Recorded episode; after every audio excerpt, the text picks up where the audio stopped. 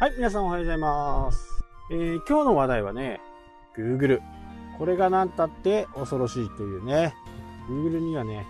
依存しないと、したくないというふうに思ってるんですけど、まあ、技術がね、テクノロジーがやっぱり、えすごいというのと、その技術を使ったアイディアがね、やっぱり素晴らしいということでね、え今日は S、えー SEO のことをね、言うんではなくて、主に話がしたいのは、Google のマイビジネス、Google マイビジネスのことについてね、えしっかりこうお伝えしていきたいなと、思っています。えちょっとね、車で移動している最中なんですけど、ガタガタ道で、まあ、どこまでね、これ編集がうまく、えこのガタガタ音を排除できるかわからないですけど、まあ、とりあえずね、お話ししていこうかなと思います。で、このことは、YouTube のね、方でもコンテンツとしてね、しっかり上げていきたいなと思ってるんで、なかなか、こう、面白いね、話になると思うんですよね。特に店舗をやられてる方は、まあ、必見かなっていう感じですね。えー私も昔からね、Google マイビジネスだけやっときゃいいよっていう、昔からというか、1年半、2年ぐらいかな。実際ね、そうなんですよね。もう人々の検索する行動が変わってきた。まあ業種にもよるんですけどね。なんかこう、一元さんが主なところとか、僕で言うとね、喫茶店とかね、出張先行ってちょっとなんかお茶飲みたいなとか、ちょっと休憩したいなと思った時に探すのが、やっぱり Google マイビジネスですよね。まあ Google マイビジネスで探すっていう認識がないんですけどね、一般の人は。もう Google で検索してくると、そこ、Google で検索すると、そこに地図が出て案内が出るっていうね。感覚的には多分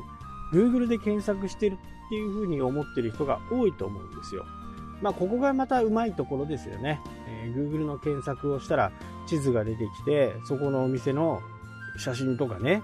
ストリートビューってこう店内を見渡せるようなものとか、あとは混んでる時間帯、評価そういったものも全てそのページ一つの中にね、収まってしまってるんですよね。で、最近だと予約もできるようにね、えーなりました。予約ができるようになったり、あと、電車僕はね、札幌なんでね、ほぼほぼ乗らない、えー日々、こう、毎日乗るっていうことはまずない。あ車ですら乗らない日がね、えー何日間かあるんですけど、ひ引きこもってるんですけど、電車に乗る方はね、えー多分最近リリースされてね、これ確認できてないんで、東京行った時はね、確認し、東京行った時には確認したいなと思ってます。乗り換え案内ありますよね。乗り換え案内で、Google のすごいところって、昔は、こう車にね、みんな Google マップで走ってる人が多かったり、Google マップを使ってなくても、Google がログインされてる状態で、多分この人は車に乗っているだろうなっていうね、移動距離がわかりますよね。A 地点から B 地点まで行く距離。これが歩いているのか、車で走っているのか、新幹線なのか、っていうのが Google 大体の計算上でわかるはずなんですね。で、多分これは車だろうと。そう思った時に、同じようなスマホを持ってね、移動してる人が多数いて、そこでなかなか動かなくなってるという風な時に、Google はどんな情報を出すかっていうと、渋滞してるっていう情報を出すんです。Google マップを使った方が、使ったことがわかる方は、黄色いラインになったりね、本当に動かなくなると赤いラインになった。これは予測で出してるんじゃなくて、実際なんですね。リアルタイム。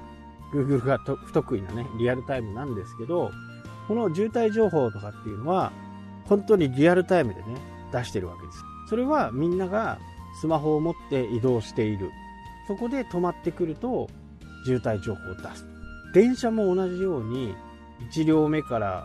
10両目 ?12 両目で、どこの号車が混んでいるかっていうのも、さっきと同じ理由なんですよ。3両目が異常に混んでる。言った時に、後ろの車両は空いている。さっきと同じですよね。人が Google にログインしたまま電車に乗って、その3号車だけ、多分ね、そういう時ってこう、自分の目的地の駅が近くにエスカレーターがあるとか、近くにエレベーターがある、階段があるとか、まあ、すぐ降りて何かをできる。そういうところに、こう、いつも乗ってる方はね、わかると思うんで、そこが混んでるっていう風にね、わかるわけですよね。他の乗り換え案内でもありますよね。この号車に乗ると、階段がすぐ近くにあるよとか、エレベーターが近くにあるよとかっていうのね、示してくれてると思うんですけど、まあそれと同じ機能がリアルタイムでわかるという。予測じゃないと。1車両に100人乗ってれば、そのうちね、100個そのデータが取れれば、もう超満員じゃないですか。100人以上乗ってるというか。全員が全員スマホ持ってるわけじゃないんで、それだけでも重要なね、ことですよ。あと、やっぱりね、食べログとか、グルナビとか、あの辺がちょっと恐怖に思ってるのは、Google を使って予約ができるように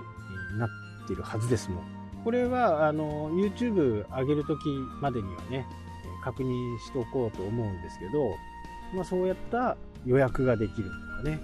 ま、日本がやってる流行りのやつを、どんどん Google がね、それよりもより便利な形で使えるような工夫をどんどん凝らしているということなんですよね。で、今日はね、ちょっとこう、全容をね、一番話したかったことは、申し訳ないですけど、次の回にね、お話しさせて。大体今、今日お話ししたのは、Google がこの位置情報を使ったシステムを、まあ、どんどんお金を使ってね、